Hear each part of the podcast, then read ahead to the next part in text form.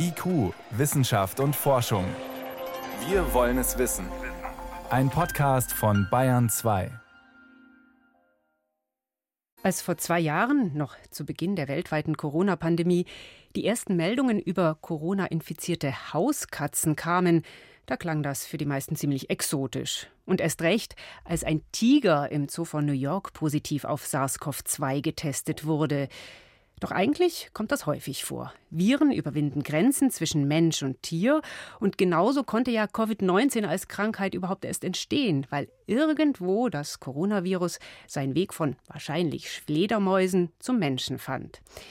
Tiermediziner und Virologinnen behalten dieses Hin und Her deswegen auch genau im Blick. Jeden Monat veröffentlicht die Weltorganisation für Tiergesundheit zum Beispiel eine Liste mit Corona-Ausbrüchen bei Tieren. Volkert Wildermuth schildert, was man daran über das Virus lernen kann.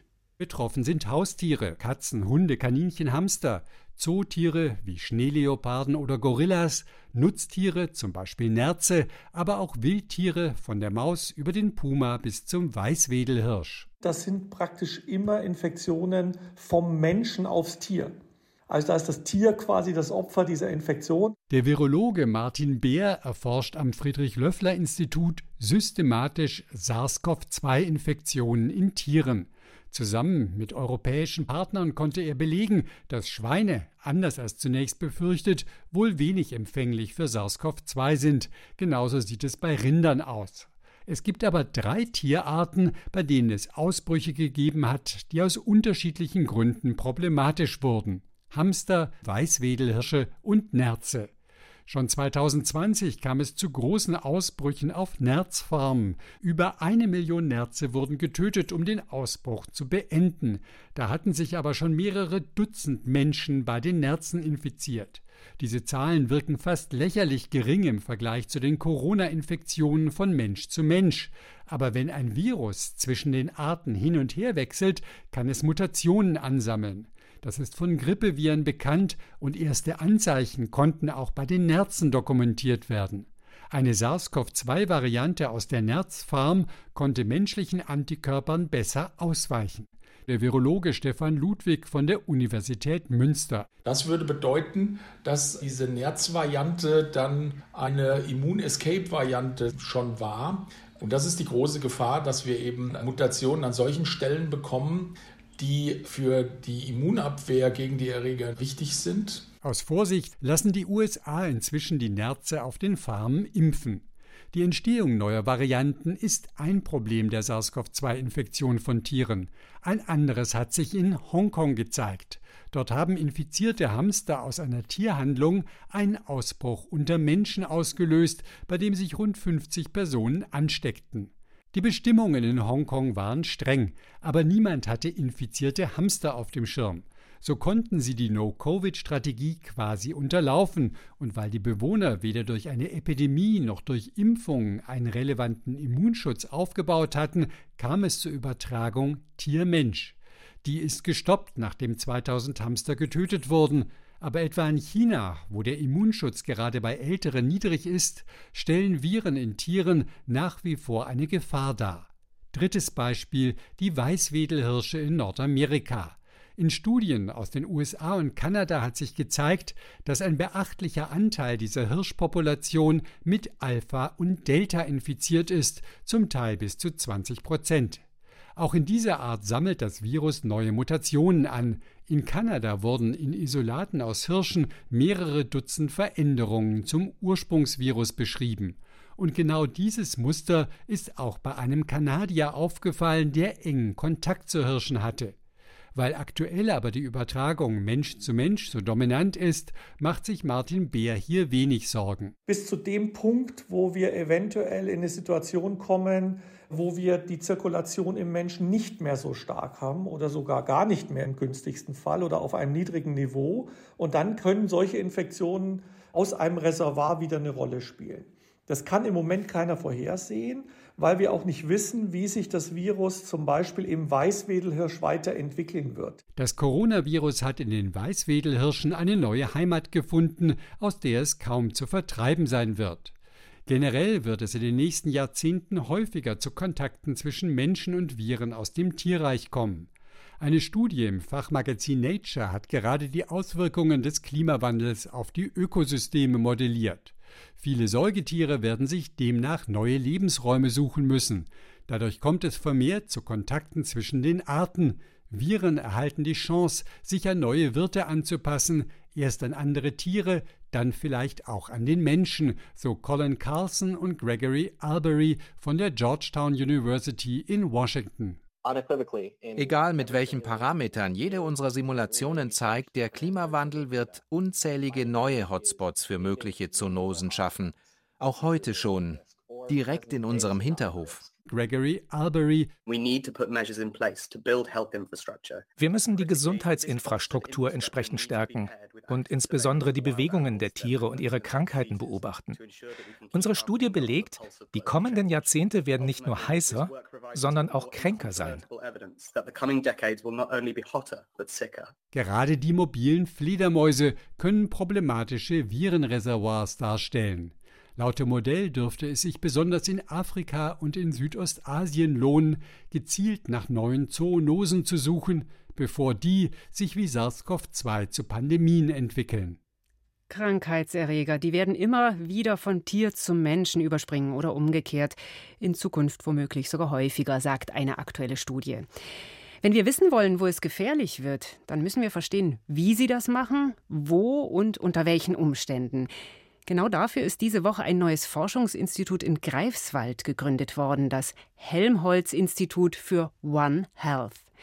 Vor der Sendung konnte ich mit dem Gründungsdirektor sprechen, dem Veterinärmediziner Fabian Lehndatz, und von ihm wollte ich wissen, ist es denn tatsächlich so, dass dieses Überspringen immer häufiger passiert oder ist einfach nur unser Bewusstsein dafür gewachsen? Ja, das ist eine sehr gute Frage. Ob sich die Häufigkeit der Übertragung von Erregern zwischen Mensch und Tier, egal in welcher Richtung, wirklich vermehrt hat, dazu gibt es keine wirklich soliden Daten, wenn man ehrlich ist. Was sich aber verändert hat, ist natürlich die globale Konnektivität. Das heißt, so ein kleiner Erreger, der in einem Dorf irgendwo auf die Menschen überspringt, hat jetzt eine viel größere Wahrscheinlichkeit, die nächstgroße Stadt zu erreichen und dann schnell um die Welt zu wandern. Das war früher Mensch anders. Und Mensch und Tier rücken auch immer näher zusammen, enger aufeinander, je mehr Menschen es gibt auf der Welt, oder? Natürlich, mehr Menschen bedeutet auch äh, mehr Präsenz von uns überall in den entlegenen Winkeln der Welt. Und äh, wir haben verschiedenste äh, Kontakte zu Tieren. Ja? Also wir haben die Tiere, die um uns drumherum leben. Es gibt aber auch solche, die wir halten und essen. Das heißt, da ist natürlich mehr Kontakt gegeben, als es früher der Fall war. Sie wollen nun das, was da zwischen Mensch und Tier passiert, beobachten, indem Sie unter anderem vor Ort Proben nehmen, Daten sammeln, zum Beispiel auch in den afrikanischen Tropen. Wie sieht denn das konkret aus, was Sie da machen werden? Was wir jetzt systematisieren wollen, ist eine sogenannte One Health Surveillance. Das heißt, wir wollen über viele Jahre hinweg tiefgehende Daten zur Gesundheit von Mensch, Tier und Umwelt in bestimmten Modellregionen, wo wir arbeiten werden, sammeln, um eben zu verstehen, wer beeinflusst wen, was kommt woher und wie verändert sich das mit unserem veränderten Habitat und Klima. Was heißt Daten sammeln? Gehen Sie da zu den Menschen hin und nehmen Blutproben? Beobachten Sie Tiere? Wie sieht das es aus? ist ganz äh, Wichtig, wir machen das natürlich mit, äh, im afrikanischen Kontext jetzt mit unseren afrikanischen Partnern zusammen. Und die machen vor allem auch die Forschung vor Ort. Das ist jetzt nicht so ein Kolonialstil-Forschung, die wir da betreiben werden. Ja? Mhm. Und wir haben dann verschiedene Bereiche. Wir haben sowohl Anthropologen an Bord, die mit den Leuten reden und die schauen, wie ist ihr Verhältnis zur Natur. Wir haben dann aber auch natürlich Ärzte vor Ort, die gucken, welche Erreger kommen wirklich bei den Menschen an, was macht die Leute krank und die Leute klinisch untersuchen. Dann haben wir Veterinäre und Biologinnen vor Ort, die sich eben die Tierwelt, die Biodiversität anschauen. Und dann haben wir auch Kooperationspartner, die sich für das lokale Klima interessieren. Also wir versuchen wirklich den One Health-Gedanken, also Mensch, Tier, Umwelt, als Grundlage unserer Forschung zu nehmen und nicht eigentlich dann doch nur wieder Menschen oder Tiere zu beproben. Geht es dann auch zum Beispiel darum, einen äh, besonderen Baum zu finden, so wie es Ihnen in Guinea gelungen ist, wo wahrscheinlich die Ebola-Epidemie 2014 ihren Ausgang nahm, weil da eine Fledermauskolonie lebte? Also das Hauptziel ist wirklich, über lange, über viele Jahre hinweg, wie so Wetterstationen quasi, auch permanent Daten liefern, in diesen Gebieten Daten zu generieren und zu schauen, was würden die Menschen machen, um die Risiken zu reduzieren. Also das ist ganz wichtig, den Leuten zuzuhören und zusammen eben Systeme zu entwickeln. Zusätzlich werden wir aber natürlich auch, wenn es wieder irgendwie Ausbrüche gibt in diesen Gegenden, diese Sofortuntersuchungen machen mit unseren Partnern vor Ort. Und dann kann es auch wieder sein, dass wir dann so relativ nah an den Ursprung kommen, wie wir das in Guinea mit diesem Baum, wo die Fledermäuse drin gewohnt haben, eben geschafft haben. Aber das ist eher so etwas Spontanes, wo man schnell reagieren muss. Was ich fast wichtiger finde, ist dieses tiefgehende Verständnis, was eben noch fehlt. Und das kann man nur über Langzeitstudien. Und wenn Sie beobachten, da entwickelt sich was, können Sie dann die nächste Pandemie aufhalten? Also wenn wir sie aufhalten, werden wir ja nie wissen, ob es eine Pandemie geworden wäre. Ja, das ist so ein bisschen die Krux an der, an der Vorsorge, sozusagen an der vorbeugenden Maßnahme. Aber das ist natürlich genau das, was wir brauchen. Also ob wir jetzt Pandemien verhindert haben, werden wir daher nie wissen. Aber was wir wissen, ist, dass wir auch zur schnelleren Reaktionsfähigkeit beitragen, indem wir schon sagen können, es gibt Erregergruppen, es gibt Verhaltensweisen, es gibt Gegenden, wo das Risiko hoch ist. Und dann können wir die lokalen Veterinär- und Public Health-Strukturen natürlich stärken, die Diagnostik stärken, um rechtzeitig die Erreger zu erwischen, bevor sie dann die weltweite Reise antreten. Also das ist dann sozusagen in dem Bereich der Preparedness, nennt man das. Ich glaube, dass wir da einen großen Unterschied machen können. Ihr Institut heißt Helmholtz Institut für One Health. Wenn man das so spontan liest, klingt das ein bisschen esoterisch. Müssen Sie diesen Namen oft erklären? ja, das ist so ein bisschen meine Sorge, weil für mich ist wirklich das eine knallharte Wissenschaft mit einem klaren Ziel der Umsetzung, mit einem Benefit für Mensch, Tier und Umwelt. Ja, und bei One Health, manche Leute denken, das ist irgendwas Esoterisches, ist es aber einfach nicht. Und deswegen äh, werde ich auch nicht müde, das zu erklären. werden Sie oft Gelegenheit haben in den nächsten Jahren. Vielen Dank, Professor Fabian Lehndertz war das. Er leitet das neue Helmholtz-Institut für One Health in Greifswald. Das will erforschen, wie Gesundheit von Mensch und Tier zusammenhängen. Danke.